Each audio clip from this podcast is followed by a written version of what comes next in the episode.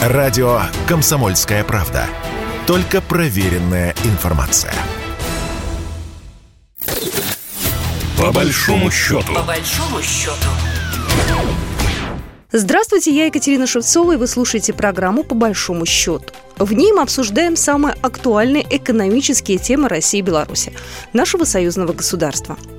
Экономическая война с Западом идет по всем фронтам. В небе, на воде, на дорогах. И вот хроника одного из сражений этой войны – После начала спецоперации на Украине многие транспортные компании из Европы отказались возить грузы в Россию. 9 апреля Евросоюз запретил грузовикам из России и Беларуси въезд на свою территорию.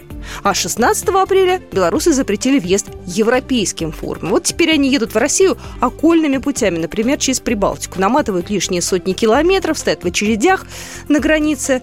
В общем, сложности. И вот сегодня мы поговорим о том, много ли потеряет Россия и Беларусь из-за ограничения въезда фур. Стоит ли вводить ответные меры и кто больше подстрадает от этих санкций – бизнес или покупатели?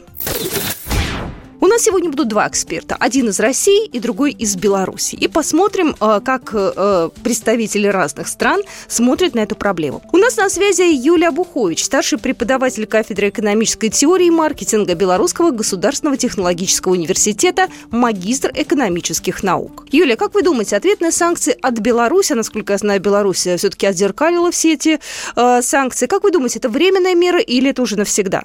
Давайте сразу отметим, что ограничительные меры со стороны Европейского Союза – это заключительный этап недружественных отношений к перевозчикам белорусским. Вспомним очереди на пунктах пропуска. Искусственное затягивание оформления под различными предлогами.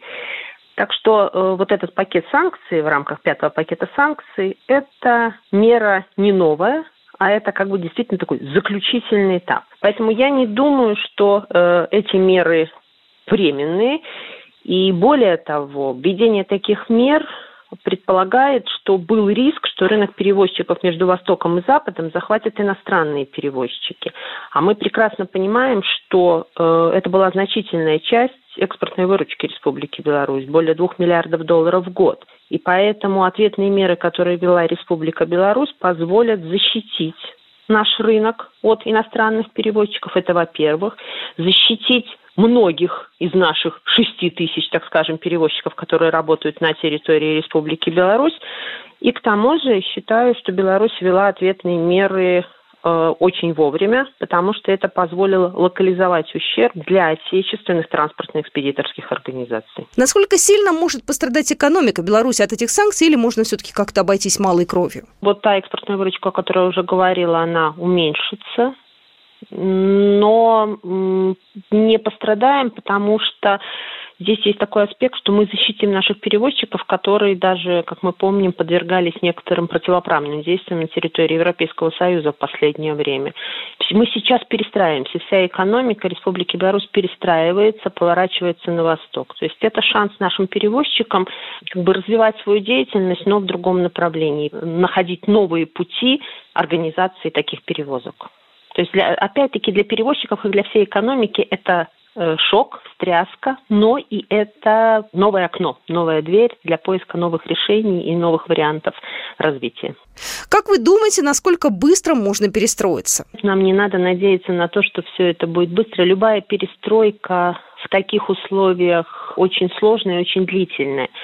Хорошо, если мы перестраиваемся планово, если у нас была стратегия, и мы постепенно, отказываясь от каких-то направлений, переходим на другие. Это всегда обоснованные риски, просчитанные, заложенные потери. То есть мы обо всем этом прекрасно понимаем, если это планово. Когда случаются такие внеплановые вещи, причем подкрепленные еще рядом санкций, э, направленных вообще против экономики Республики Беларусь и экономики Российской Федерации, то, конечно, это будет долго и достаточно сложно. Но выбора нам не оставили. Стоит ли России вводить ответные санкции? Нужно ли нам в этом деле объединяться? Я думаю, что, скорее всего, придут к этому решению, потому что инициаторами таких санкций выступили как раз-таки перевозчики Российской Федерации. Они э, в своих обращениях как раз указывали на то, что Республика Беларусь вела ответные меры, и им неплохо бы сделать то же самое. Дело в том, что если мы сейчас по всем направлениям объединяемся с Российской Федерацией, мы находимся как бы под таким давлением на наше государство, коллективным давлением, то я думаю, что и перевозчики включатся в эти мероприятия, российские перевозчики, думаю, тоже на это пойдут, возможно, тоже взвесив свои риски, посмотрев, на что они могут переориентироваться, но какие-то ответные меры э, такие же, как наши, я думаю, что они примут. Я благодарю нашего эксперта. Юлия Абухович была только что в эфире, старший преподаватель кафедры экономической теории и маркетинга Белорусского государственного технологического университета, магистр экономических наук. И у нас на связи президент Национальной ассоциации грузового автомобильного транспорта «Груз Автотранс» Владимир Васильевич Матякин. Здравствуйте. Здравствуйте.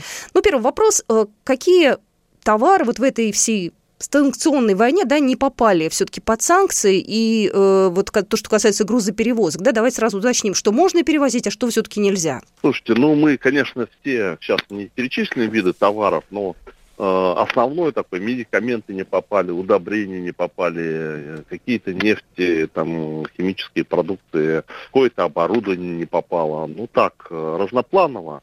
Вот. Но мы все слышим, э, и в принципе за последние пару месяцев э, списки видели той санкционной продукции, которая не поставляет европейских стран, ну и также с 2014 года, которые вводились вот эти вот виды товаров практически не возят. Там продовольствие большое количество у нас э, запрещено завозить. А э, с какими мы сотрудничаем сейчас э, странами? Ну, кто у нас совсем в списке, так скажем, врагов, а с кем более-менее еще нормальные отношения? Да слушайте, да у нас, в принципе, что значит в этом понятии враги или нормальные отношения? К перевозчикам, да, и к э, предпринимателям наверное, этих стран у нас проблем нету, да, ну, общения с ними.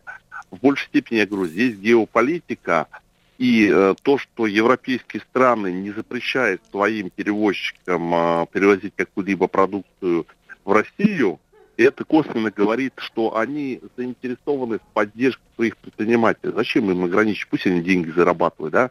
Это в какой-то степени это выдавливание России их рынков, даже вот рынков перевозок. Ну, европейский перевозчик сегодня в Россию завозит эту продукцию, он ценники на, на услуги свои поднял угу. на 30-40%. Ну, как бы, деньги все зарабатывают. Конечно, для наших э, потребителей это будет удорожание конечной продукции, но в любом случае то, что не попало под санкционку, оно спокойно к нам в России завозится. А вот э, Российская ассоциация международных автоперевозчиков, она в правительство обратилась и просила запретить грузовикам из Европы въезд в Россию. Вот это вот зачем надо делать? И вы с этим, э, я так понимаю, все-таки не согласны? Э, нет, жестко я, я не согласен с этим. Ну, до чего мы дойдем?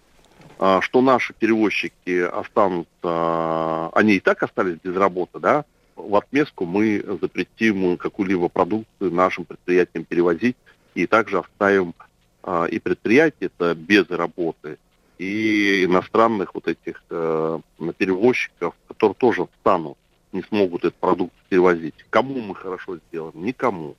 А если мы вот э, таким образом поступим, как я предложил схему именно доставки до границы, до таможенных э, терминалов, а дальше уже наши, то, я думаю, и они останутся при работе, и наши останутся при работе, и наши э, предприятия будут обеспечены теми товарами, которые сегодня необходимы.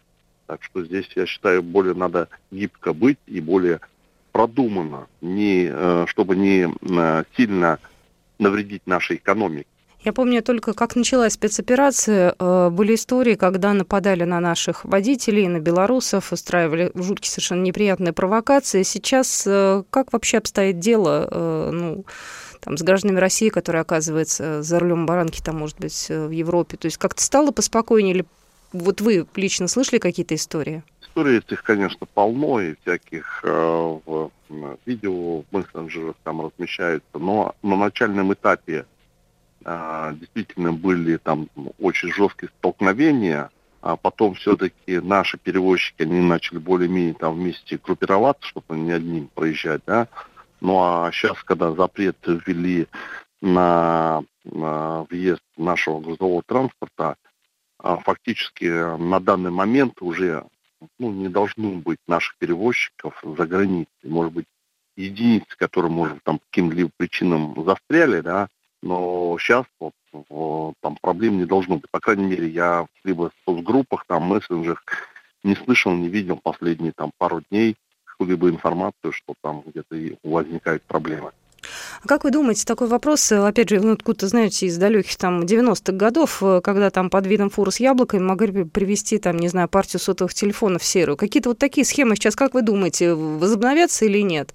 Будут ли под видом, там, я не знаю, семян, семян цветов или прочих каких-то безобидных вещей ввозить там, не знаю, то, что нельзя?